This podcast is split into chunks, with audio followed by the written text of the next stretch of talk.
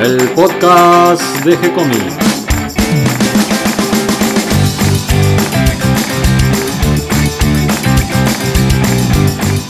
Muy bienvenidos a un nuevo episodio de G-Comics, el podcast donde hablamos de todas las técnicas necesarias para realizar un cómic, cómo dibujar un manga y todo el conocimiento requerido para dibujar esa historieta que tenemos dando vuelta en la cabeza. Mi nombre es Gonzalo García y mi intención y la de todos los que hacemos G-Comics es colaborar con aquellos que estén interesados en avanzar, en progresar, en mejorar en su formación como dibujante de cómics. Y hoy viernes sumamos otra semana más a nuestros episodios del podcast y tengo la alegría de compartir este ratito con Catalina García. ¿Cómo estás, Cata?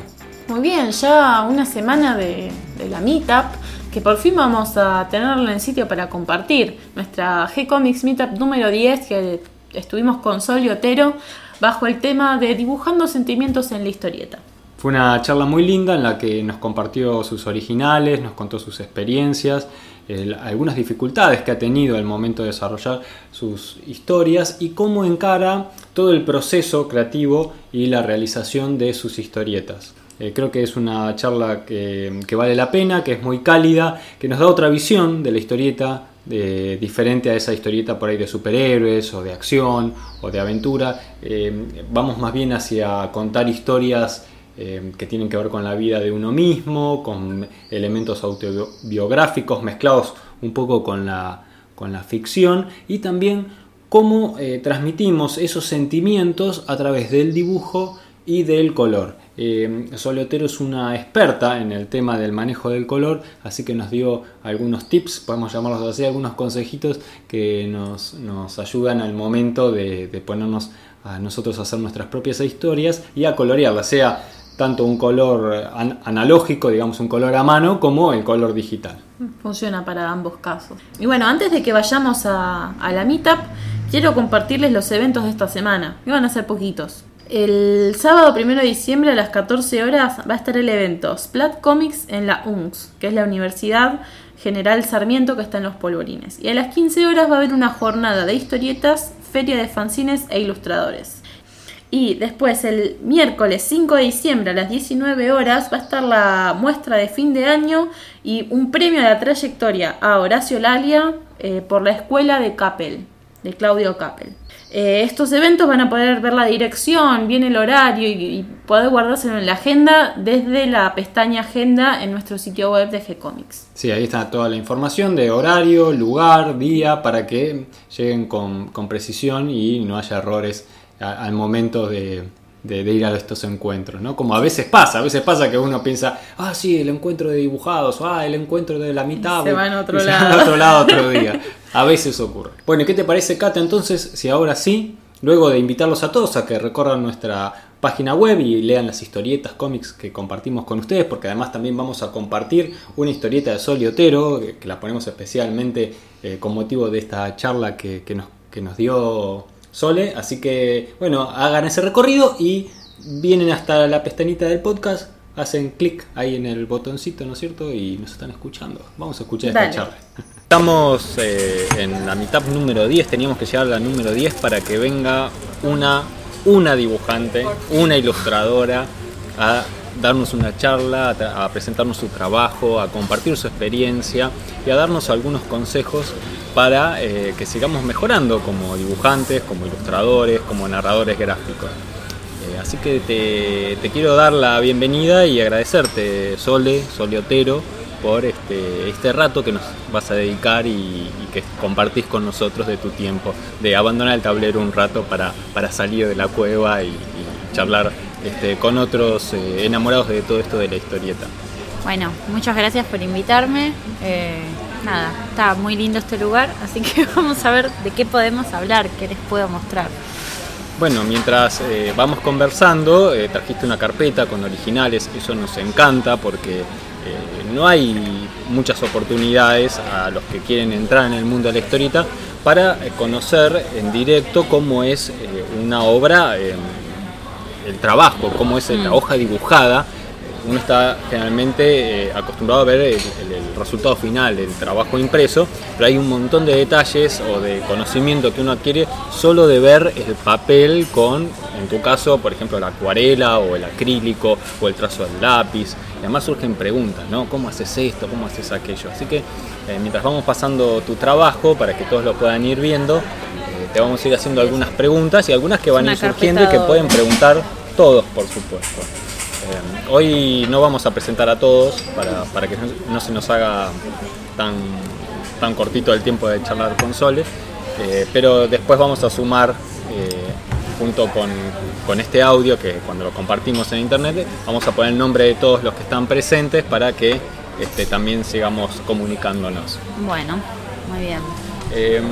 El tema que nos convocaba y que habíamos estado conversando para hablar era, eh, bueno, ¿cómo, cómo lográs poner sentimientos en la historieta, porque creo que es una cualidad particular tuya y creo que por lo que llega tanto tu trabajo a los lectores es porque logras transmitir eh, tus sentimientos en tu trabajo.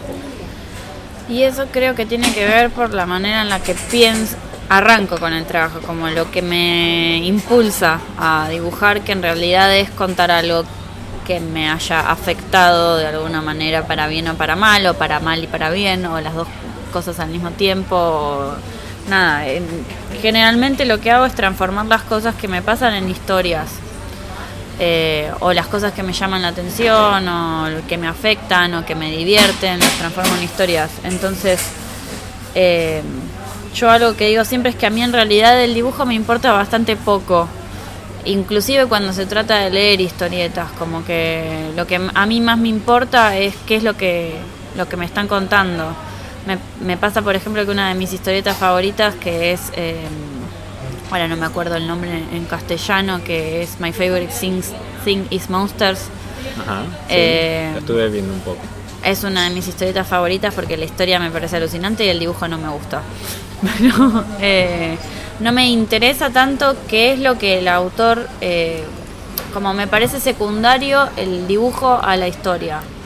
No soy guionista, pero para mí lo más importante es qué es lo que quiero contar, más que el dibujo. Como que el dibujo es algo que tiene que ser funcional a lo que yo quiero contar, por lo menos en mi manera de trabajar. Sin embargo, en tu trabajo, eh, para contar las cosas que a vos te pasan, elegiste la historieta y no elegiste, por ejemplo, la novela.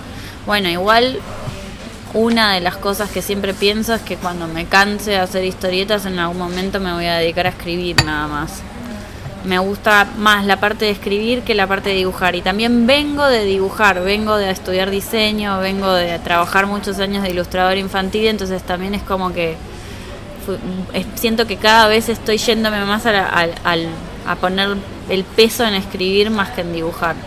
Em, nada, y aparte que en realidad cuando yo era chica era como que lo que quería hacer era ser escritora, no dibujante. Ah, mira vos. Eh, y me fui, me fui con el dibujo porque empecé a dibujar como medio sorpresivamente para mí misma cuando tenía 15 años.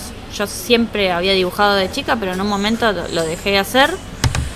Eh, no, no soy de esas dibujantes que nunca soltaron el lápiz desde chicos, que nunca pasaron por eso. Yo dejé de dibujar completamente y cuando tenía 15 años, eh, un público de un boliche me regaló una, la tarjetita para invitarme a ir a bailar y tenía un dibujito de un personaje de anime y lo copié y me gustó como me salió y dije como, me sale bien esto, podría como intentar... Podría ser dibujante. Dibujar alguna otra cosa. Y empecé a comprarme mangas y a leer mangas. Tuve como una época de uno o dos años leyendo mucho manga y mirando anime. Después como que me desenganché un poco del estilo manga y me pasé más a la historieta francesa, a una historieta más de autor o más realista. Me sigue gustando el manga igual, pero como que no busqué más dibujar ese tipo de, cosas. Pero fue así como empecé a dibujar en realidad, como, como nada, eh, arranqué por el dibujo y con el tiempo, buscando qué era lo que yo quería contar, empecé a hacer guiones autobiográficos eh, empecé con una historieta que salían historietas reales en su momento, ahí en la época en la que empezaron a salir historietas en los blogs, que se llamaba Solo le pasa a Sole, que era súper, súper autobiográfica. eh, que básicamente eran anécdotas como, como lo que me pasó la semana pasada, o no, hace dos semanas, de confundirme de día y de hora de este encuentro, ir a otro lugar, otro día. Entonces dibujaba ese tipo de cosas que me pasaban por distraída y nada, y ese fue como mi primer pie en, en la historieta, como en escribirla y en hacerla y en darme cuenta que lo que me gustaba era contar cosas. Después en esa época también empecé a hacer Sarita Roja, que es uno de los proyectos que retomé ahora, como 15 años después, que era como un, personaje que tenía algún anclaje en recuerdos míos medio traumáticos de la infancia. Eh, que nada, que hacía una tira en ese momento también en la época de los blogs. Eh, no era autobiográfico, pero sí tenía como algo de fantasía, pero relacionado con eso, con mi infancia. Y nada, y lo dejé abandonado en algún momento y ahora lo volví a retomar muchos años después porque se me ocurrió que se podía transformar en un libro más largo. Eh, había hecho como muchas tiras, era una tira, la primera tira era como la que a mí más me había, la, la más importante y en ese momento decidí seguir haciendo tiras de eso y hace poco me di cuenta que en realidad lo que quería era como contar esa primera tira como en un formato de libro más largo, como explorar más qué era lo que había pasado con ese personaje en esa primera tira, como no, no hacer humor gráfico como había intentado, sino irme a otro género y otra longitud. Y bueno, después de eso pasé a hacer La Pelusa de los Días, que era una tira que empezó siendo bastante autobiográfica y se fue volviendo cada vez más autoficcional. Como que ya empezaba a mentir, inventar historias. Sí, inventaba cosas, hacía de cuenta que me habían pasado cosas a mí que en realidad no me habían pasado a mí, la, mezclaba a mis amigas entre ellas, las hacía confundirse y se me enojaban un poco porque no se reconocían. eh, y después de eso fue que empecé a hacer Poncho Fue, que fue la el primer libro largo que hice, que bueno, que tiene también como mucha autoficción, eh, salió como de una experiencia muy mala mía, que yo necesitaba hacer como terapia, catarsis, yo hago mucha terapia con todo lo, lo que dibujo. Eh, y nada, y después de, de hacer eso ya decidí que no quería exponerme tanto y todo lo que estoy haciendo ahora es, o lo que está por salir ahora, lo que estoy empezando es todo ficción. Ficción. Sí, y aunque sea tu vida realmente, vos decís que es ficción y ya nadie sabe, nadie se entera. Sí, o en realidad es como que está la esencia de las cosas que me pasaron o que sentí, pero nada, tienen otra, otra, otro disfraz, otra máscara.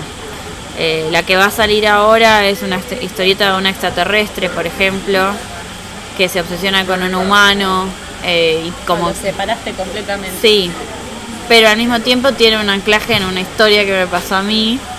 Y para mí tiene un montón de cosas mías y todos los personajes de la historia tienen algo que ver como con facetas mías que discutían entre sí, eh, como adentro de mi cabeza. y me pasa un poco eso cuando escribo ficción, que siento que todos los personajes, los malos, los buenos, todos tienen son reflejo de cosas que me pasaron y del exterior, pero también son reflejo de como discusiones internas que tengo. Eh, Bien, vamos un poquito a que nos cuentes eh, cómo es tu proceso creativo. Eh, bueno, vos nos, nos contabas que partís en tus historias a partir de tus propias experiencias en general, si bien ahora estás con ficción. Y aún en la ficción también tiene que ver con algún eco tuyo interno. Hmm. Eh, ¿cómo, el- ¿Cómo elegís esa idea para empezar a contar la historia? Porque o sea, a todos nos pasan cosas y, y nos pasan muchas cosas, pero ¿cómo de ahí sacas una idea para empezar a elaborar una historia?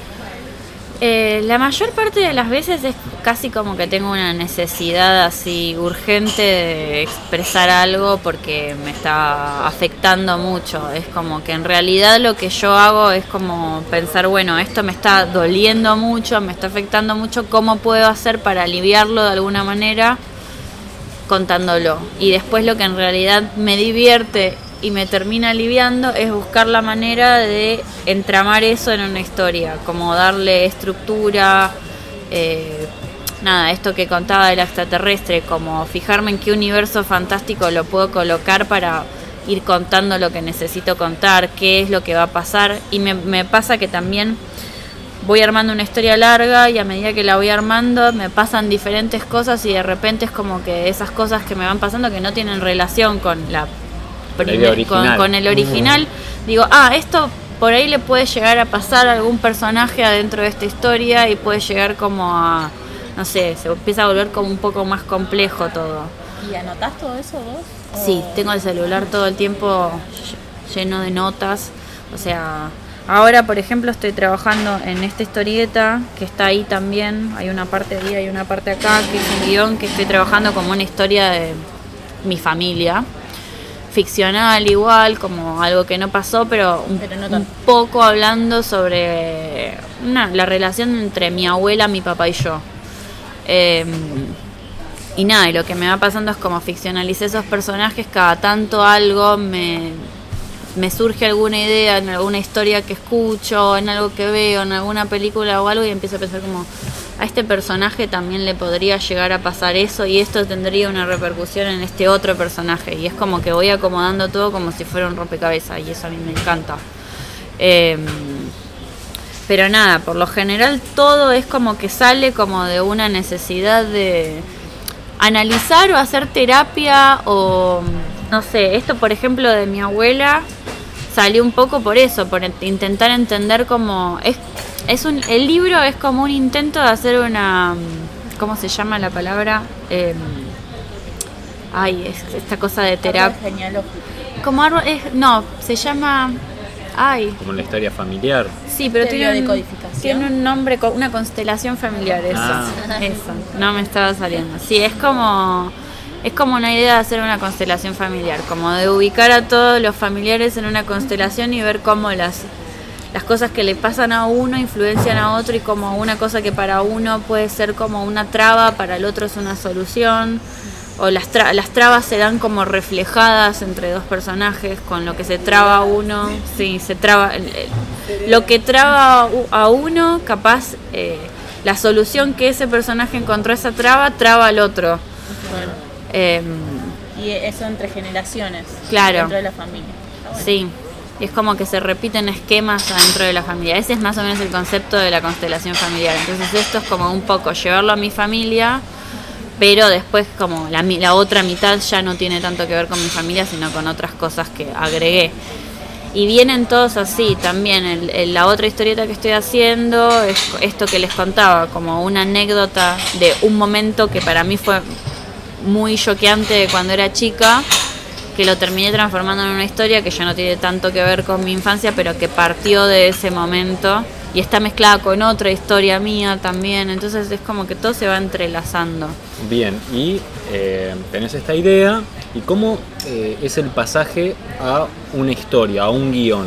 Eh, y, y cómo es tu proceso de trabajo? ¿Escribís primero todo el guion? ¿Escribís una idea y después vas dibujando? Eh, ¿Dónde anotas? Nos decís que muchas notas las haces en el celular, así que ahí debes tener un, buen arsenal de ideas. Pero en algún momento pienso que lo bajás a un papel o haces bocetos y vas haciendo anotaciones. ¿Cómo es? Lo primero que hago, bueno, cuando se me ocurre una idea, ahora estoy como recién empezando a pensar un guion nuevo, que nada, tengo como cinco guiones en el tintero, que dos ya los tengo empezados, los otros tres están ahí. Cuando se me ocurre la idea, lo primero que hago es anotarla en el celular. Después en algún rato que tenga, por lo general voy pensando todo el tiempo en el colectivo, cuando me baño, en cualquier momento se me van ocurriendo, me pongo a pensar en algo y empiezo, se me empiezan a ocurrir cosas. ¿Y escribís a mano o escribís en No, la en el, en el celular o en la computadora. Cuando bajas todo. Cuando hacía las tiras tenía un cuadernito y las escribía a mano, pero ahora por un tema de orden y de memoria terminé usando el celular para todo. Em, nada, lo que empiezo a hacer con eso es una escaleta. Empiezo a transformar esa idea y la voy ordenando como en momentos de la historia. Primero tiene que pasar esto, esto, esto y esto y esto. En, algunas, en algunos proyectos eh, pasé de la escaleta directamente a los bocetos y el diálogo. En otros proyectos que tuve, eh, por ejemplo, este escribí el guion. Eh, en Poncho fue también escribí el guion. En el del extraterrestre no escribí el guion, pasé directamente a los bocetos. Pero en realidad es porque yo todavía no sé bien cuál es la manera que a mí me queda más cómoda para trabajar, entonces fui probando. con Poncho me había pasado que el guion me había resultado como que había trabajado mucho en la parte escrita y no me cuando lo terminé dije esto no era tan necesario. Entonces el proyecto siguiente decidí no hacer el guion, solamente hacer la escaleta y pasar de ahí a escribir el guion directamente en el storyboard, como que el de storyboard fuera el guion y me pasó que me faltó un poco más de orden. Entonces en esta ya estoy intentando como un paso intermedio. Es como que escribí un guion, pero no lo estoy respetando mucho el guion. Cada vez que arranco la escena le cambio todos los diálogos, le cambio la locación, no me importa nada. Pero ya la... Claro, pero yo lo tengo todo anotado y me sirve de guía, que era lo que no tenía en la otra, que estaba como un poco perdida. Eh, entonces me pasaba que a veces volvía a leer lo que había dibujado y no encontraba nada, había cosas que se habían perdido, información que se había perdido. Mira, acá, acá hay más páginas de eso.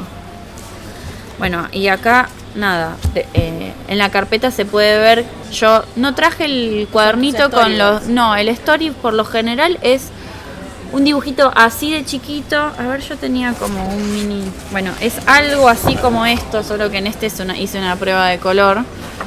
A, veces hasta tienen menos detalles los stories, son tres palitos. A veces solamente hago la división de la página, los cuadros y, pongo los globos y qué hay en cada globo. Y no dibujo nada directamente, solamente queda el cuadro vacío.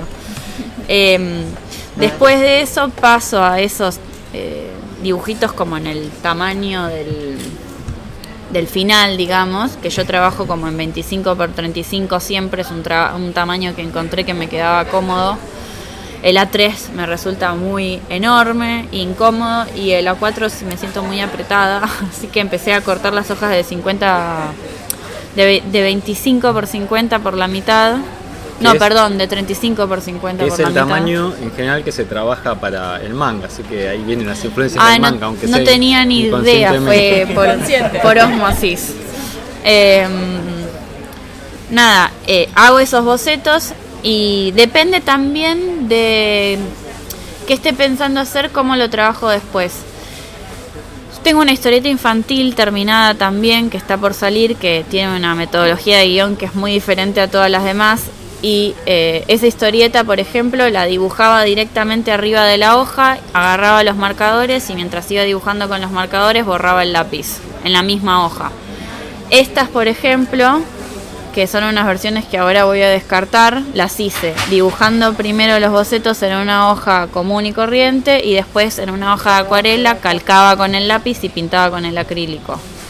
Ahora esta historieta, esto pasó hace una semana, decidí que no la voy a hacer así con acrílico, que voy a hacerla con esto que está acá, me parece, sí. Que la voy a hacer con marcadores, igual que la historieta infantil, solamente que la historieta infantil es súper colorida y esta decidí que fuera como una paleta más acotada. ¿Y por qué? Porque primero que me pasó que ya dibujé Poncho Fue, que tiene como 220 páginas, Intensa, que tiene como 180 páginas, las dos están dibujadas con lápiz y acrílico, y un poco me aburrí de la técnica y estoy haciendo la otra también con acrílico, la que está acá atrás, la de la, la, de la niña salita roja, que es la reversión de la tira. Entonces es como que ya la técnica me empezó a cansar un poco. Y después que tenía ganas de probar, porque a mí me gusta mucho fijarme eh, cómo se narran con el color las cosas. Em, bueno, en Poncho hice todo un trabajo de momentos con el color, de momentos felices, tristes, de, de furia, etcétera, etcétera, como marcando mucho los momentos con el color intensa tiene la... Y ahí justamente expresabas a través del color muchos de los sentimientos de los personajes. Exactamente, sí. Y doy clases de eso, es como que lo que tiene que ver con la psicología del color y la narrativa del color, la estudié mucho de cine, de mirar películas y de ver qué recursos usan los directores y me gusta pasarlos a, a las historietas que siento que es algo que no hacen tantos historietistas y que estaría buenísimo que lo haga más gente porque son recursos súper importantes para contar. Em, nada, en Poncho hice eso, en Intensa, que es la historieta del extraterrestre, la hice solamente con dos colores, con cian y magenta, quedó como una paleta bicromática y, la idea de la historieta es que todo lo que pasa en la Tierra queda como más magenta, tiene el sombreado magenta y todo lo que pasa en el espacio es más cian. Eh, y en esta mi idea era, como es una historia que ya empieza a tener muchos personajes, que lo que importa es que el lector sepa rápido cuál es qué personaje y al mismo tiempo que identifique, porque es una historia que tiene como un presente y un pasado, que se identifique fácil cuál es el presente y cuál es el pasado y que esas dos cosas se entiendan bien desde el color. Entonces estaba buscando hacer eso con el acrílico, no me estaba terminando de convencer. Mi idea era que cada personaje tiene como un color característico, pero al ponerle a cada personaje un color característico también la paleta tenía que acompañar todo eso y se volvía complicado porque eran muchos colores. Em, y más si querías marcar también el cambio del tiempo exacto. y los personajes ya eh, no es fácil. Toda esa Entonces, por ahora, si no vuelvo a cambiar de opinión, que no puedo prometer que no pase, em, la idea es hacerlo con los marcadores y como que el presente está dibujado en azul, el pasado está dibujado en negro y la paleta, o sea, la historia arranca con estos personajes entrando en una casa. La primera escena que pasa fuera de la casa es muy colorida. A partir de que el personaje entra dentro de esta casa donde transcurre toda la historia, se vuelve todo a su lado. Y las escenas que son del pasado son más bien grisáceas. Eh, nada, y es como que cada personaje tiene dentro de esa paleta escondido ese color en este cuadro, este, en realidad este es un personaje secundario que no tiene un color característico y el personaje principal es rojo. Y nada, la idea es que aparezcan esos personajes como atrás del color. Te hago una pregunta. Me, imagino el cambio de color de la casa colorida o, a, este ambiente donde después ya ocurre la, historia, que se vuelve azul. Me imagino lo del pasado, porque la elección de, de los grises porque bueno, por ahí las fotografías eh, en blanco y negro, esas cosas de imagen del pasado. Ahora, ¿por qué el presente de esta historia en azul? Porque en realidad, como te digo, la historia es como el pasaje de un personaje que entra en una casa y después sale de la casa al final de la historia. Y ¿Por qué azul y no verde? Porque es una situación angustiante para ella. Es como que ella está atravesando, es un duelo lo que está atravesando y en realidad se resiste un poco a atravesar el duelo y es como ese pasaje de ella hasta que finalmente logra atravesar ese duelo y aprender algo de eso.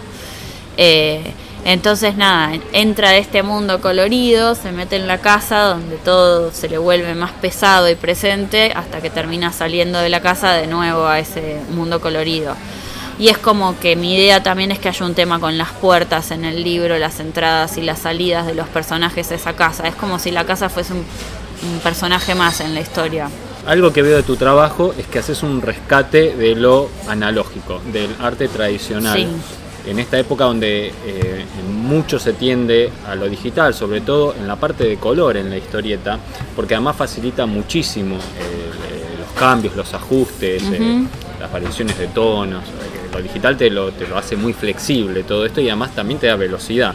¿Por qué vos eh, haces este trabajo a la manera tradicional y no en lo digital? El motivo de tu elección, más viniendo además del diseño.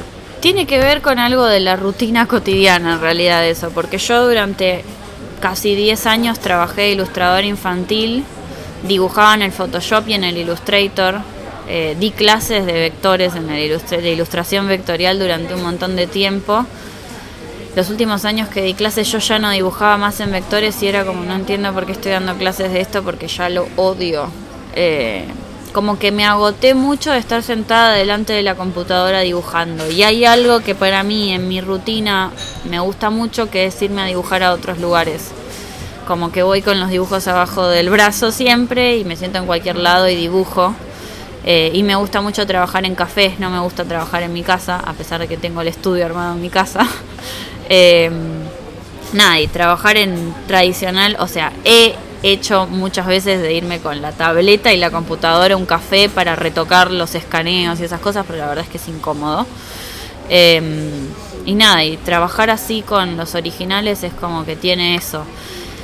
Y además hay algo de que tampoco me quiero poner en como se dice, fanática de, de las técnicas tradicionales, porque el digital también me gusta, me gusta mucho como lo usan otras personas, pero sí me resulta a mí misma que siento que con el tradicional que es como que te equivocas y tenés que inventar una manera de solucionar el error o de transformar ese error en parte de lo que estás haciendo. Y a veces surgen cosas de ese error como que lo inesperado uno tiene que, no sé, que ser más ingenioso con, con el error cuando está trabajando a mano cómo arreglarlo o cómo transformarlo o aprovecharlo. A veces hay alguna mancha en el acrílico que termina quedando buenísima, aunque haya sido un error. A mí hay cosas que me salen sin querer que me termina gustando. A veces también tengo que volver a hacer cosas, pero por lo general nada.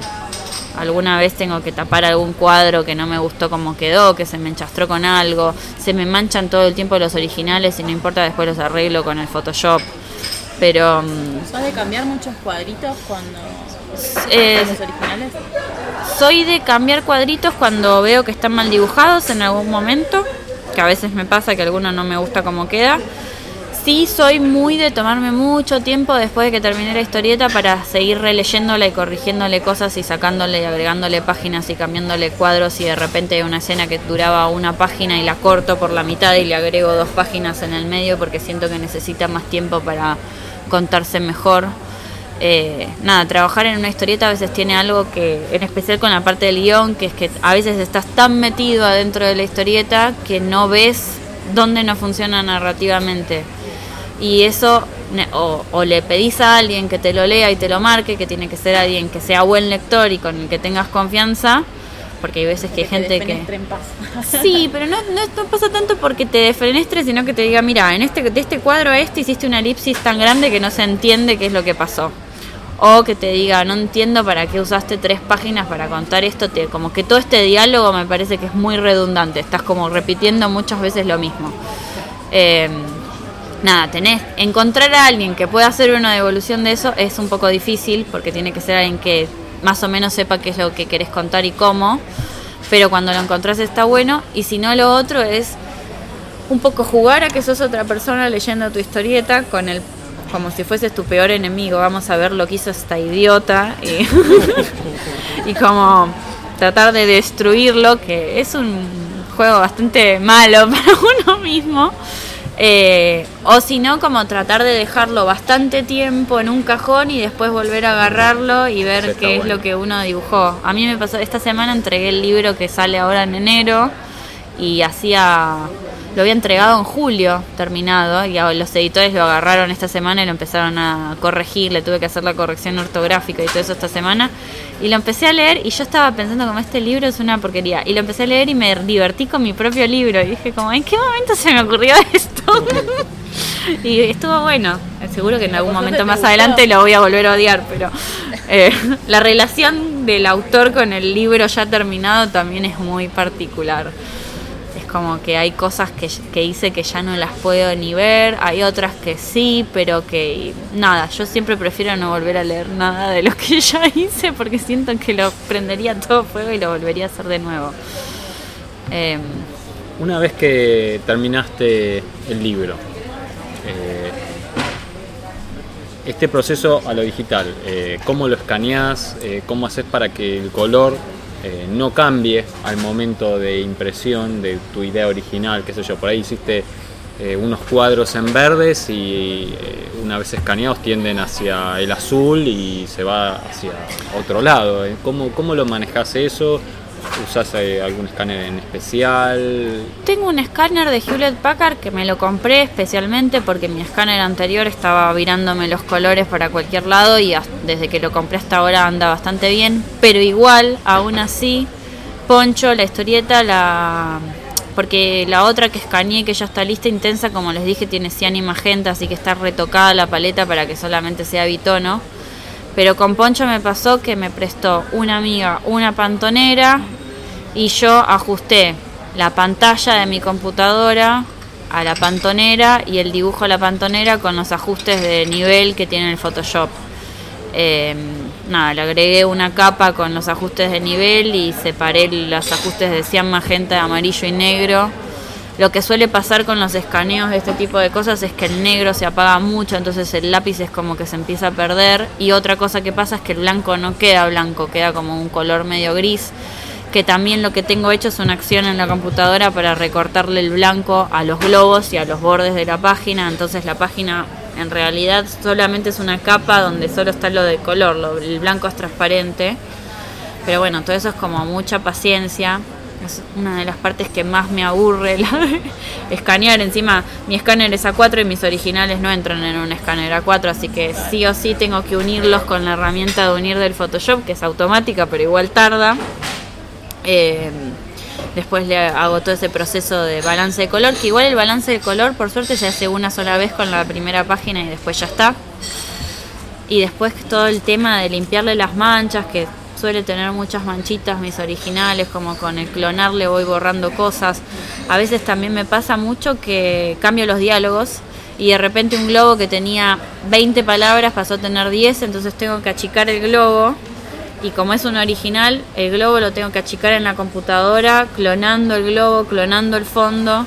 Por suerte nunca nadie se dio cuenta, así que se ve que lo hice bien, porque hay fondos que están inventados a veces, como continuados de cosas, porque de repente un globo de 20 centímetros se transformó en uno de 10. Eh, después el rotulado, que también probé a hacer rotulados de todos los tipos eh, y al final terminé usando un rotulado digital.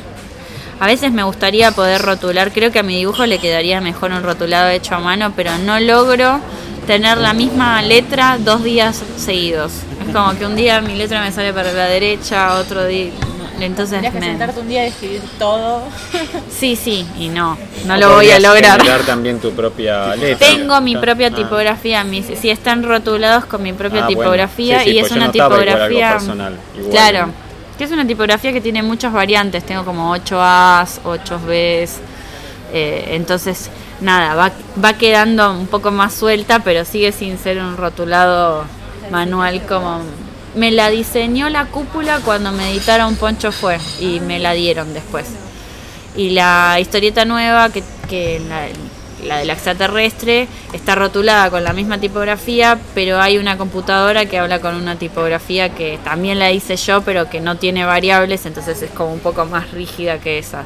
También hay, tanto en Poncho fue como en La Pelusa o en Intensa, hay muchos recursos como, como que trato de usar cosas de la historieta para no solamente el color, otras cosas que tienen que ver con la narrativa, con los globos, para contar cosas. En Poncho, por ejemplo, esta cosa de los globos llenos de palabras cuando las cosas aturden, que se cortan en los costados, eh, el globo que levanta el personaje o que lo aplasta.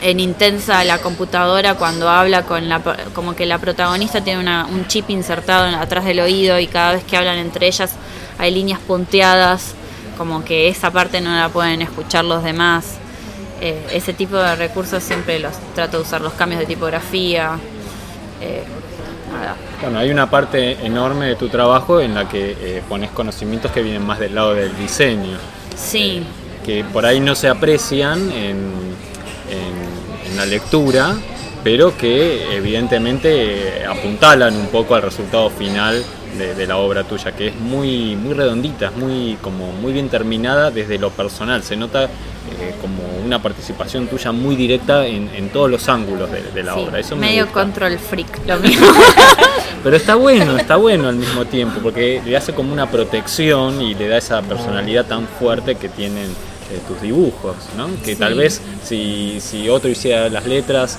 eh, perdería parte de eso o, o recibiría otras Tengo influencias. un asistente que me ayuda a, a- a rotular, pero bueno, con mi tipografía. pero sí, a veces tengo ayuda para escanear o para armar las páginas, pero igual sigo estando yo como...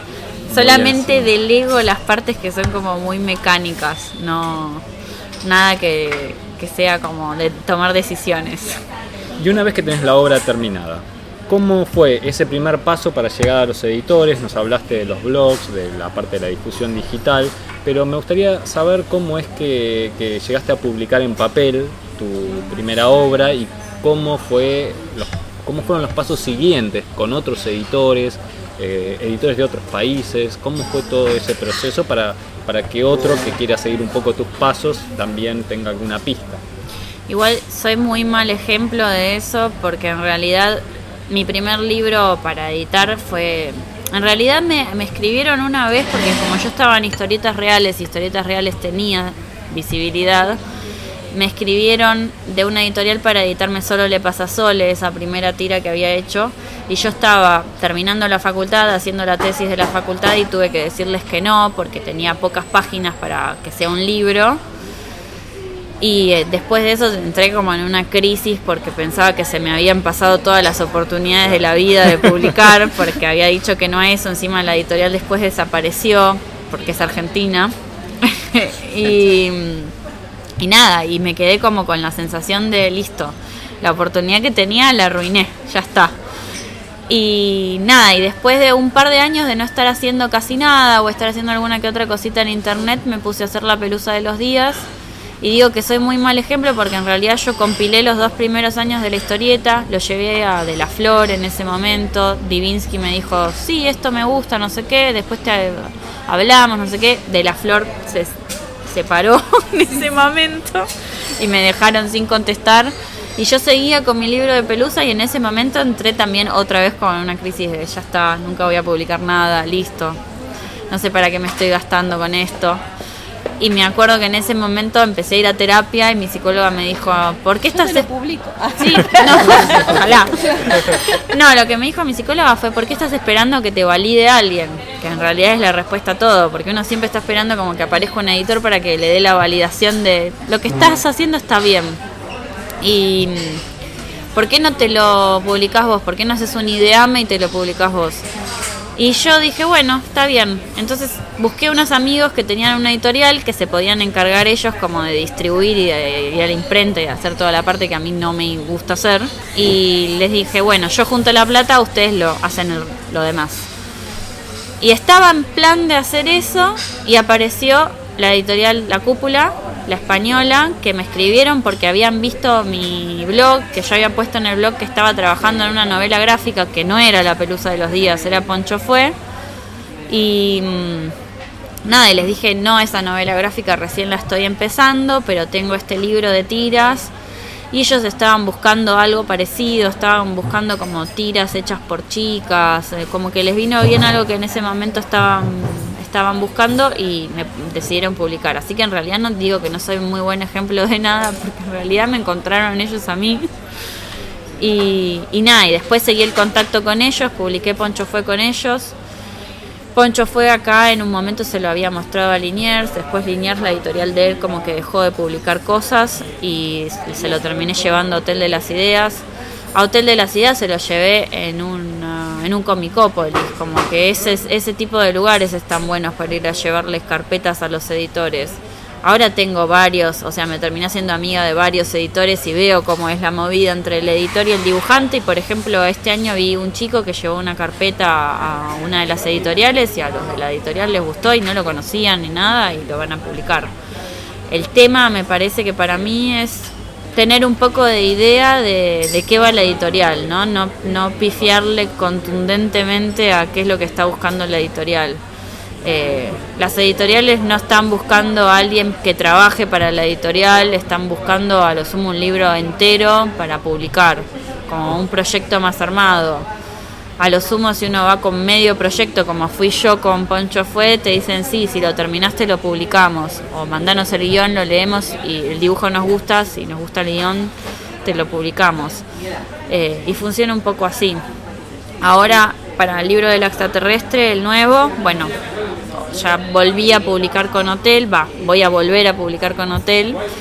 Y en España cambié de editorial y me pasé de la cúpula a Stiberry y nada, con Astiberri también. Ya la había conocido alguna vez en alguna en algún festival a la editora, la había visto y le, eh, le pedí el mail a, a, otro autor de la editorial y le mandé el material y se lo, se lo leyó, le gustó y, iba a salir con Astiberri. ¿Y cómo es esto de vivir de dibujante de historietas, de libros, eh, producidos completamente por vos? ¿Cómo resulta? Yo, ese es una fantasía que hay que destruir rápidamente. Yo no vivo de hacer historietas, pero ni cerca de vivir de hacer historietas. Eh, las historietas son un gasto, no son una ganancia. Eh, yo invierto mucho tiempo en hacer historietas, mucha plata en los materiales, aparte que dibujo con materiales. Eh, y siento que pierdo mucha plata con las historietas. No, no, no sirven para ganar plata.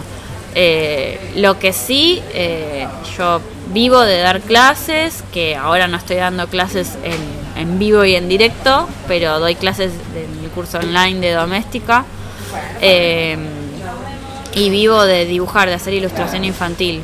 Es como que hace rato que cada vez lo hago un poco menos, pero, pero sigo dibujando libros para chicos o propuestas que tengan que ver con la ilustración infantil. Como que mi solvencia viene de ese lado, porque la historieta, no sé, creo que hay muy poca gente que puede vivir de hacer historieta. ¿Y eh, tus trabajos de historieta te sirvió para potenciar también esta otra parte, tanto la de los cursos como eh, la de la ilustración infantil? O sea, por ahí no tenés tanta devolución eh, en lo económico o en lo laboral desde el lado de la historieta, pero sí te potencia los, los otros campos. Sí, están- en realidad lo que es para mí dar clases se potenció mucho con la parte de la historieta. El taller que estoy dando en doméstica salió un poco de todo el estudio que hice. Esto de Poncho fue con el color. Eh, me, sirve, me sirve para un montón de cosas. Me termino yendo un montón de viaje porque me invitan a festivales en otros lugares y me pagan o a veces no, pero es como que mi vida se terminó, es raro, es raro porque es como que mi trabajo pasa por otro lado, pero mi vida sí gira muy alrededor de la historieta, es como un hobby que lo abarca todo, que no termina de ser un hobby porque tiene como mucha importancia, pero nada, en realidad la ganancia económica de la historieta es muy Sí, o es casi indirecta. nada. es sí, indirecta. Es, más bien indirecta, Porque diría. creo que sí que vuelve, pero tal vez no tan directamente como uno quisiera. Uno sí, quisiera es como así, hacer que una el historieta y capital que, genera la historieta no es monetario. Mm. Es como, para mí el capital que me ha generado es esto de que a mí me gusta mucho viajar encima, de poder haber conocido, haber, sí, de que pude conocer un montón de lugares del mundo. Me fui a Finlandia gracias a la historieta. Eh, Bueno, es bastante. es, es bastante. Lugar que nunca pensé que iba a ir. Eh, entonces nada, es como que la ganancia para mí pasa por otro lado. Yo siempre decía eso de, de la pelusa de Poncho fue que realmente a nivel monetario no le saqué nada, pero que la ganancia estuvo en poder viajar, conocer otros lugares o conocer gente o nada. Eso. Qué bueno, qué bueno. ¿Quieren eh, hacer alguna pregunta en especial? Yo tengo una pregunta. Habías mencionado que contás anécdotas o cosas que pasó tú mismo a través de. Y yo quería preguntarte cómo, eh, porque yo algunas veces cuando hago, hago un personaje que es un amigo mío, alguien de mi entorno, eh, me da vergüenza cuando mi entorno se da cuenta que ¿Quién es? Sí, una vez me mandaron un mensaje apenas que subí el dibujo que este es yo, este algo de yo tiene. Empezaron a mirarte raro todos, ¿no? ¿Cómo haces para Para lidiar con, con los demás. Bueno, vos, sabe, vos comentaste que algunas amigas se te enojaron un poco alguna vez. Sí, no sé si era enojo, pero estaban como confundidas, como, pero yo dije eso, ¿por qué la estás haciendo decir a, a la otra lo que yo dije? Me estás traicionando. sí. Em, nada, yo tenía todo ese tema con, con mi familia. Aparte, Uy, la, ahora- la ahora pelusa de los días particularmente es un libro en donde hablo muchísimo de mi mamá y de mi relación con mi mamá. Y nada, y de mi mala relación con mi mamá en un punto. Y mm, nada, y tuve que, que acostumbrarme. Primero lo que pasa es que a mí me salvo un poco que mi familia no lee demasiado lo que yo hago. Como que no lo entiende mucho. Entonces es como, es eso que hace Sol, esas, esas cosas extrañas, y no sabe muy bien de qué vivo. de verdad. Sí. El otro, pero ahora tengo 33 años y el otro día no sé qué le dije a mi mamá de un trabajo nuevo y algo y me miró como, ¿y eso es un trabajo todavía? Todavía el día de hoy me sigue pasando eso. Em, como, pero ¿te pagan por eso? Em, nada, y nada, lo- me pasó un poco eso Igual fue algo que me, se me fui como animando a través del tiempo a soltar algunas cosas y, y me fui dando cuenta de que mi familia no me iba a expulsar a pesar de todo lo que estaba haciendo y cada vez me animé un poco más. Eh, por ejemplo, la historieta que hice con la extraterrestre, para a mí me daba, no, no era que yo estaba hablando de alguien de mi familia, pero me daba un poco de vergüenza que la viera alguien porque tenía como muchas partes pornográficas. O mismo en, en Poncho Fue hay como algunas partes que son medio pornográficas o pornográficas o eróticas, no sé. Eh, pero hay sexo. Y, y nada, y yo cuando salió fue como que decía, mi familia me va a echar cuando vea eso, porque aparte es bastante autofi- autobiográfico, autoficcional, entonces era como, "Mm, qué feo que lea esto mi tía abuela. Eh, aparte que mi familia también es medio conservadora, entonces era como, "Uh, me van a me van a echar de la familia. Y haciendo de a poco ese tipo de cosas me fui dando cuenta que nadie me echó.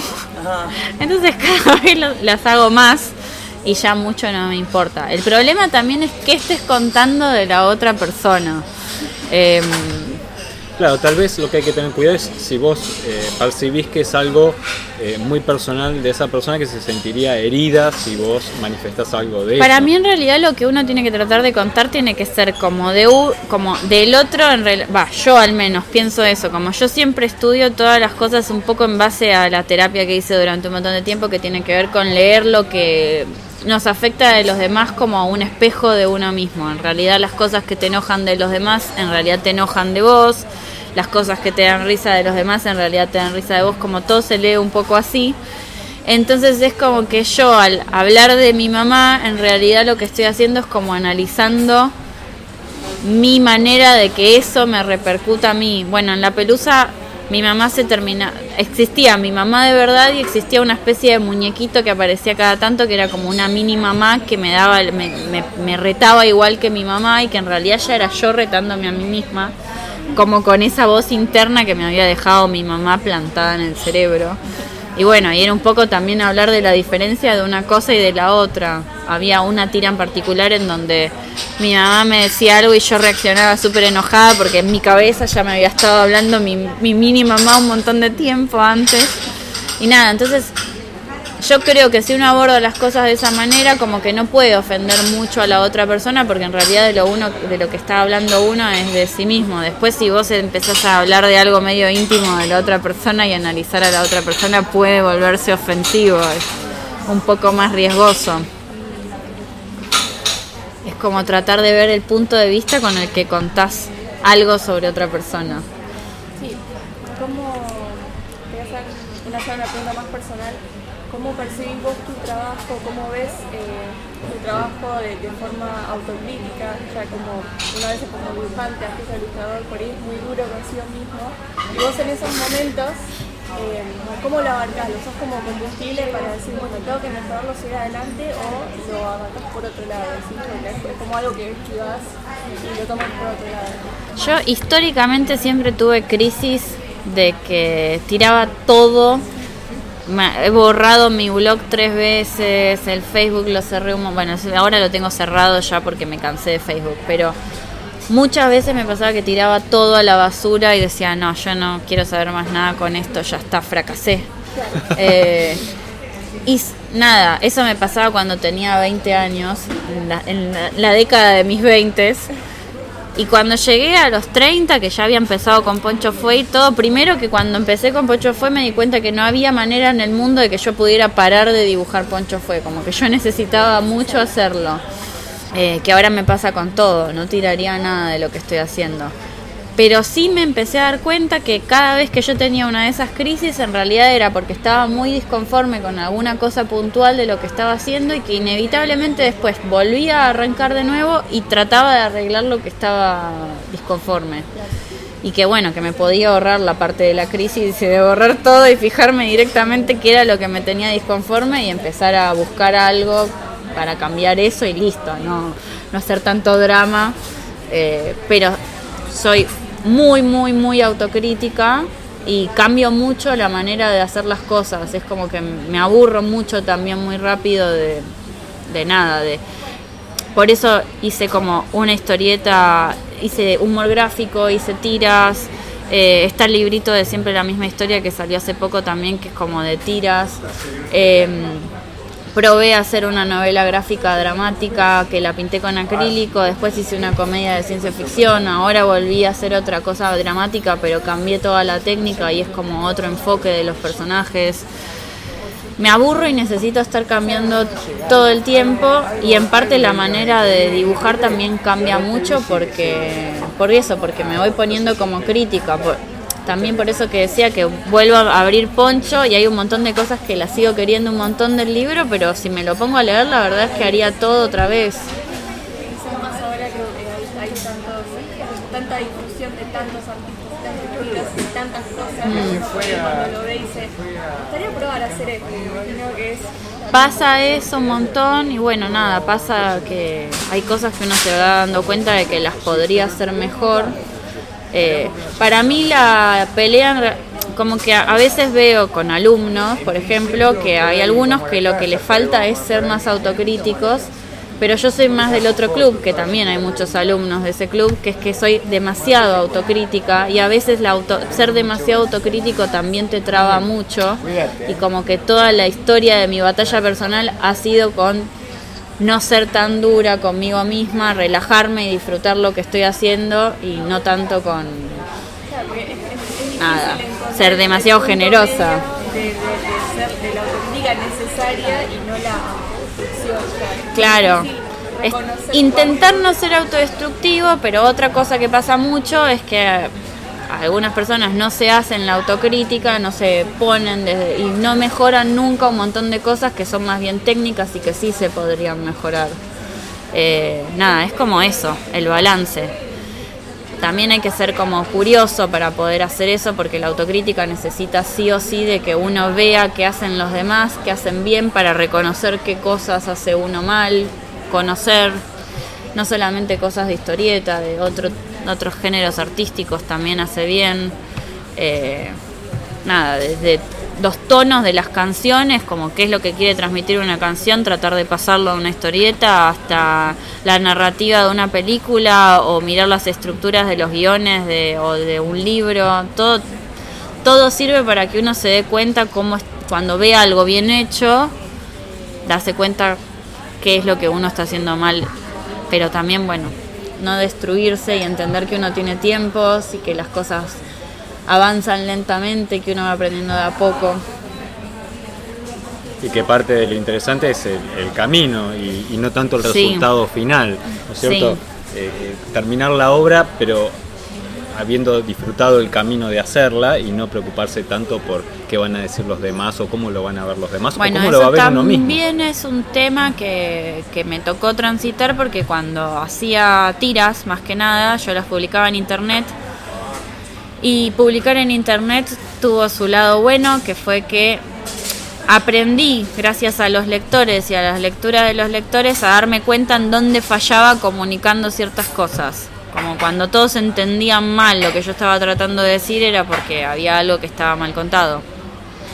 Pero por otro lado, lo dejé de hacer porque me resultaba muy vicioso, me resulta muy vicioso hoy en día el tema de estar perseguido por la cantidad de me gustas y ju- juzgando todo lo que uno hace por los me gustas, que en realidad sí, no hace falta bucear demasiado para darse cuenta de que hay cosas que son muy funcionales al momento y al contexto que no están tan buenas y que tienen un montón de me gustas y otras que están buenísimas y que son increíbles. Hay gente como súper oculta que no tiene ningún me gusta porque no es funcional a ninguna de esas cosas o porque lo que hace no funciona bien en las redes sociales que tienen como sus formatos que funcionan bien. Eh, entonces nada, también para mí hay que despegarse un poquito de eso lo importante es como otra vez, como en esta historia de buscar los puntos medios, como lograr comunicar lo que uno quiere comunicar, que no quede un fallo en la comunicación, en donde lo que uno exprese no, no sea lo que uno está tratando de expresar, pero olvidarse un poco de la mirada del otro y de que si al otro le va a gustar o no le va a gustar, porque hay muchas cosas que uno tiene que saber que si uno se es fiel a sí mismo va a ir a parar a un nicho, no va a lograr una cosa completamente popular.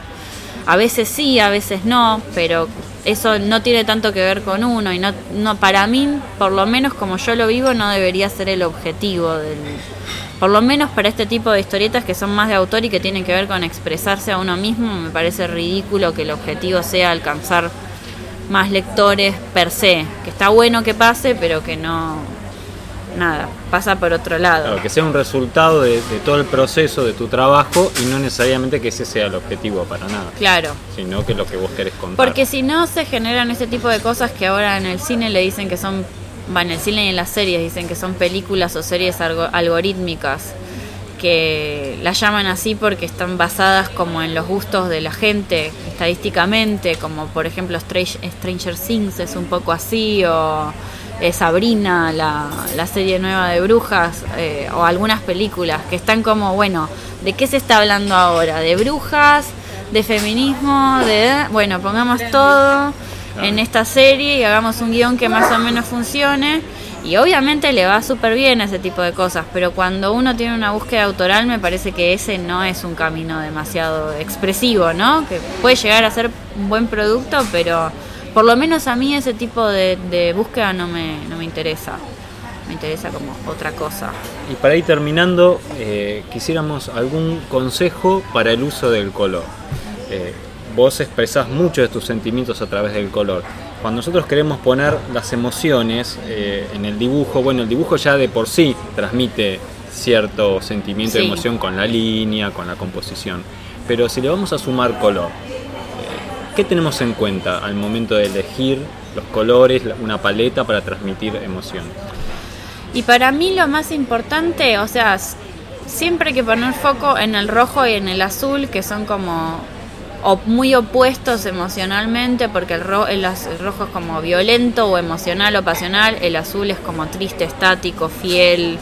Desde lo- los dos tienen connotaciones positivas y negativas, pero son muy opuestos entre sí y marcan mucho los momentos, como los momentos más de tensos o dramáticos y ásperos siempre les va mejor el rojo y a los momentos más plácidos, tranquilos o tristes siempre les va mejor el azul. Después otro tip que les puedo dar es que se fijen los colores de las sombras. Siempre las sombras sirven para engamar en sí toda la ilustración, como que las sombras siempre caen del mismo color en el mismo espacio. Eh, más allá de la técnica que usen es como siempre igual las sombras grises es como un re- es como una pérdida de una posibilidad de usar una sombra más ambiental Las sombras tienen color también. claro las sombras salvo que estén en un laboratorio científico con monstruos y gelatinas verdes rara vez van a ser de color verde siempre son o azules o violetas o marrones pero verdes nunca es como muy rara la sombra verde Eh, y mm, nada, y que se fijen mucho en las películas, cómo usan el, el color para marcar transformaciones, como en los personajes o en los, en los, en los fondos, como nada, esto, el, el paso de un color al otro puede marcar ciertas cosas y también cómo se usan para asociar cosas. Un ejemplo para mí súper claro es como en Breaking Bad, no sé si alguien la vio, que Breaking Bad, Marie, la cuñada de Walter White, está siempre vestida de violeta y cuando no está y aparecen cosas violetas es porque hay alguna presencia de Marie flotando en el aire. Eh, ese tipo de cosas que son como constructos internos de la narración se pueden generar. eh, nada, es como que uno lo que hace es como dentro de un libro o de una película o de una serie educa al lector y le dice como cada vez que veas esto vas a pensar en esto otro. Es medio como los perros de Pavlov, los educas adentro del, del- De la historia. de la historia. En Poncho fue, por ejemplo, los sueños del personaje aparecen una vez que se demuestra que la personaje está soñando y ya después el lector debería asociar los colores de los sueños con lo que con esos sueños y es un poco eso como lo que uno estudia de la narrativa del color como a nada el color es un lenguaje más y hay ciertas cosas que vienen dadas porque nosotros estamos inmersos en una cultura y en un mundo y diversos elementos de la naturaleza que vemos siempre y diversas cosas culturales como por ejemplo que nosotros vamos a asociar en Argentina y en la ciudad de Buenos Aires al amarillo con el macrismo no vamos a poder salir de eso, pero por ahí alguien en otro país no lo va, no lo va a relacionar con eso. Eh, Y después hay ciertos elementos del color que en realidad tienen que ver con cómo los construye uno dentro de la historia. Eh, por ejemplo, esto que les decía, que cada personaje vaya con un color en particular, no va a tener tanto que ver con lo que percibimos del color en general todos, sino con que uno adentro de la obra está creando, le está diciendo a alguien, esto significa esto, cada vez que lo veas pensá en esto. Y nada, eso es. como ¿Alguna color. pregunta más? Eh, quería saber cómo encontraste tu propio estilo, tu propia manera de dibujar, que se diferencia a otros artistas. En realidad yo tengo la teoría que un poco me la copié de Sáenz Valiente que la dijo primero y dije, "Mm, que sí, es verdad, que es que el estilo en realidad no se encuentra. El estilo para mí es como algo de lo que no importa cómo dibujes, no te lo podés sacar de encima. Es como si fuese un error que tenés siempre en la Matrix que vas a repetir siempre, como un tic que siempre te sale. No importa si estás dibujando manga, superhéroes, eh, sí, es como que ya lo tenés innato. Bueno, eh, él, él también, Sáenz Valiente, es un dibujante que también dibuja como en muchos estilos diferentes y a mí me pasa un poco lo mismo, como que voy tratando de dibujar con estilos distintos. Pero siempre se nota tu marca. Yo siento que siempre se nota mi marca igual, aunque esté tratando de dibujar de diferentes maneras. Y en realidad siempre estoy cambiando de manera de dibujar. eh, mi historieta infantil, los personajes son súper cabezones y con el cuerpo chiquito y las narices grandotas y los ojitos de punto. En este hago los ojos como rasgados y con pupilas y le cambié las narices y los colores son es como me por eso digo que me aburro mucho, pero yo creo que siempre se termina notando que, que dibujo yo. Como, El manejo de color que usas difiere también si la historieta la apuntas a un público más infantil o adulto. Sí. O sea, en cuanto a saturación de colores, capaz. Sí, eh, tengo solamente una historieta infantil hecha, pero la historieta infantil la pensé como una explosión de colores Claro. y como que haya mucho color y el color más bien plano, no tanta textura, como que sea muy fácil de leer. También hago una diferencia entre lo que es hacer humor gráfico y lo que es hacer historieta, porque para mí el humor gráfico, en especial en la pelusa, eh, nada, el humor gráfico para a mí como lectora cuando está muy cargado de información el dibujo me molesta. Yo necesito que sea algo que se lea rápido y fácil. Es como que la información tiene que llegar lo más sencillamente posible y, nada, y que, que el punto sea el chiste. Eh, entonces también la sencillez o la complejidad de los dibujos también las pienso un poco de acuerdo a qué es lo que estoy haciendo, además del color. Por, bueno, una anécdota, a ver si la que me llegó, porque no te conocía, pero me contaron así un grupo de dibujantes. Eh, chan, chan. Miedo. No, no. No. Eh, bueno, una experiencia que tuviste en Francia, en la Maison. Ah, en la, me sí, en la Maison de Satés, sí. Sí la querías contar. Eh, tan grata que publicaste algunas veces, como que lugar, o sea, vos le vamos a explicar mejor a todos. ¿Qué consistía? ¿Era una beca o algo así? La Maison es una residencia que hay en Francia, que está en Angoulême, que es como la ciudad más importante para las historietas de Francia, porque es donde se hace el festival de, de historietas ya. Y nada, eh, ya había habían ido algunos argentinos de reciente a Angoulême, fueron a Grimbau y Lucas Varela en su momento juntos. Después Lucas Varela se fue a vivir a Angoulême, vivió cuatro años, hizo la residencia, vivió cuatro años ahí, después se terminó yendo a vivir a otra ciudad en Francia. Y había ido Ariel López B con una beca que dieron de la ciudad de Buenos Aires. Eh, nada, yo ahí apliqué esa beca, no quedé y después seguí como aplicando porque esa beca nunca se repitió. Eh, seguí aplicando como por mi cuenta, que hay tres fechas al año para aplicar para irse de residencia allá. Directamente a Francia, que se pueden mandar las cosas en español igual. Y nada, terminé quedando con Intensa, con la novela gráfica del extraterrestre. Entonces el año pasado me fui tres meses ahí a, a dibujar Intensa. El año pasado, el año pasado. Y ahora volví a aplicar a ver si me voy el año que viene. Qué bueno. Em, todavía no sé, pero espero que sí. Em, nada, y en realidad fue una experiencia que estuvo buena a nivel eh, laboral para trabajar en la historieta porque avancé un montón. A nivel personal fue un poquito dura porque Angoulême es como un pueblo muy, muy aislado y hay poquita gente y bueno, y es Francia también, a veces es un poco duro, el- como la sociedad francesa es un poco inhóspita. Em, nada, me costó un poco por eso. Pero lo volvería a hacer porque nada, porque avancé mucho y ya como más preparada psicológicamente para estar aislada ahí. Em, ¿Y en qué consiste el curso? En realidad la beca, también una de las cosas que tiene, por lo que termina siendo un poco dura, es que creo que todos nos imaginábamos que había alguien ahí que te iba a estar mirando el proyecto que ibas a estar haciendo, que habían actividades organizadas con los otros residentes. Hay bastantes residentes de muchos países al mismo tiempo en la Mesonia y adem- además es una ciudad donde se quedaron a vivir muchos dibujantes después de hacer la residencia y uno se imagina que hay como actividades o cosas organizadas por la misma mesón para hacer y que van a estar buenas y en realidad la mesón no organiza absolutamente nada. Es un espacio en donde está la gente trabajando, hay días donde no te cruzas con nadie porque unos trabajan muy temprano a la mañana, otros a la tarde, otros a la noche, el lugar es enorme, los estudios son gigantes y es todo como hiper silencioso. Em, nada, y te dan como un departamento para vivir cerca, entonces no es que estás como viviendo con los demás, salvo que te toque compartir el departamento, que a mí no me tocó. Y, mm, y nada, y no hay actividades y la verdad es que la gente que está ahí no te mira nada de lo que estás haciendo, puedes estar trabajando en cualquier otra cosa que no sea la historieta, que nadie te va a estar mirando. Pero te dan. No hay tutores, no hay nada. Algo más allá del lugar. El espacio nada más, nada más. Y te pagan la estadía y eso. Sí, ellos te dan eso, la residencia y la estadía. Después, eh, nada. Pones a laburar para que se te pase rápido.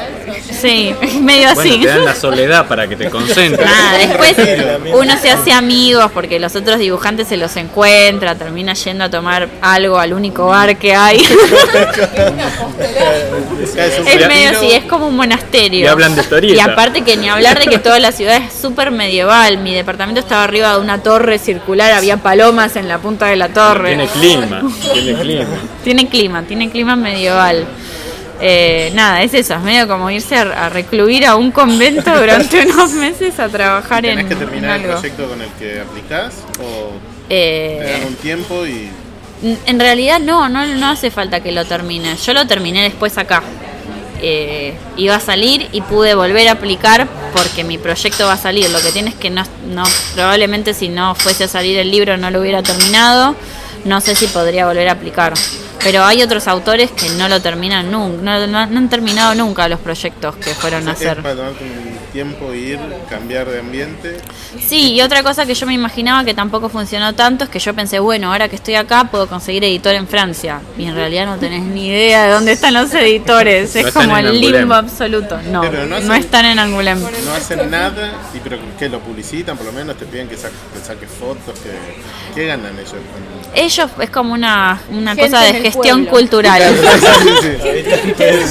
Lo que pasa es que después, cuando en, en enero se hace el festival de Angoulême y se llena de gente Claro. la ciudad, ahí tienen eh, la mesón también con sus residentes y se hace una muestra.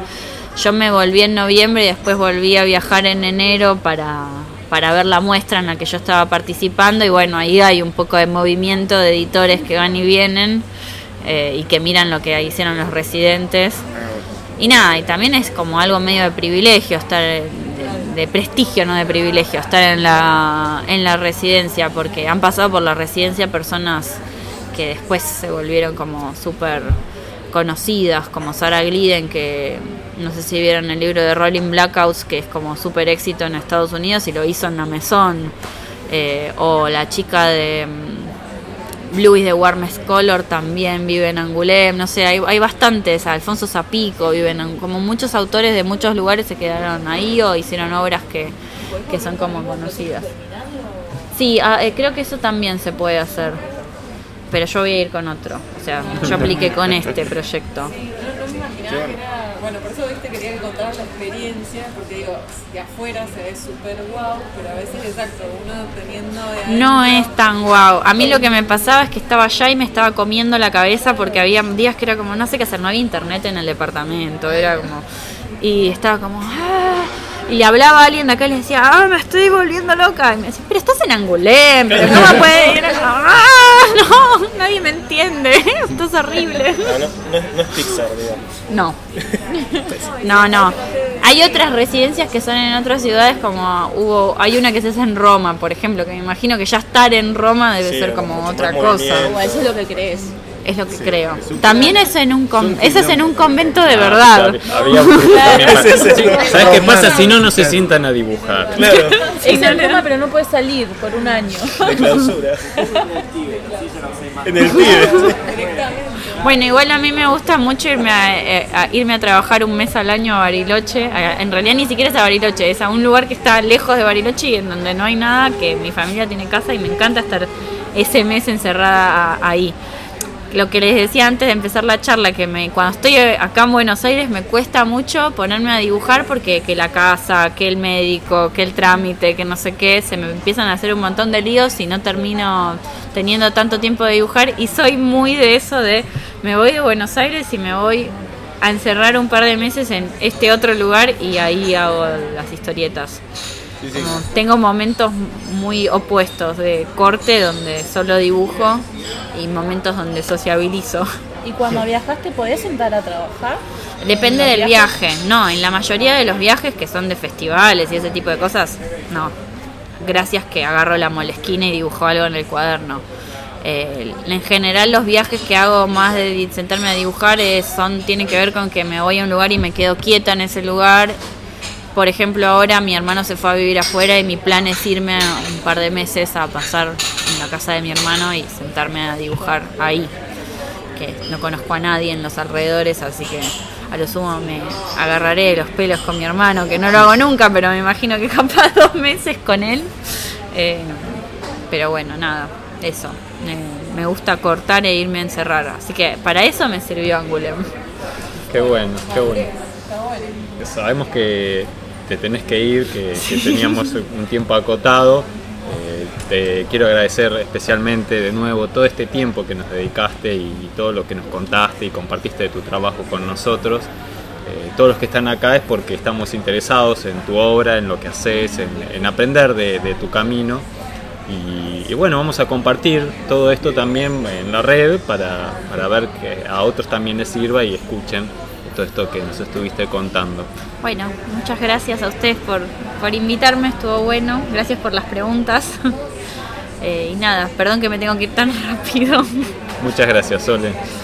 Y hasta aquí llega el episodio de hoy. Espero que toda esta información les haya resultado útil e interesante y que hayan disfrutado esta charla con Sole Otero tanto, tanto como las disfrutamos todos nosotros. Le damos la bienvenida a los que se sumaron a este episodio a partir del día de hoy y gracias a todos los que ya nos comparten en sus redes sociales y ayudan a que cada vez seamos más. Recuerden que pueden escucharnos por iTunes o por iVoox y que si les gustó el programa pueden darnos un me gusta, escribirnos una reseña, pueden acercarnos sus sugerencias y propuestas a través de- del formulario, del, del contacto, el mail que tenemos en nuestro sitio web y si no lo pueden hacer directamente desde nuestra página en Facebook que por supuesto, por supuesto les vamos a responder siempre con alegría y continuaremos publicando nuevos episodios. Gracias y hasta la próxima, Cata. Hasta la próxima.